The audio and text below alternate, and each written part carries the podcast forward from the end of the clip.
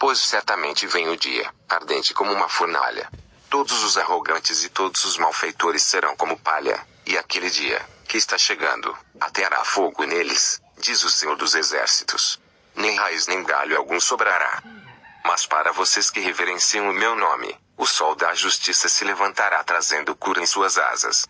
E vocês sairão e saltarão como bezerros soltos do curral.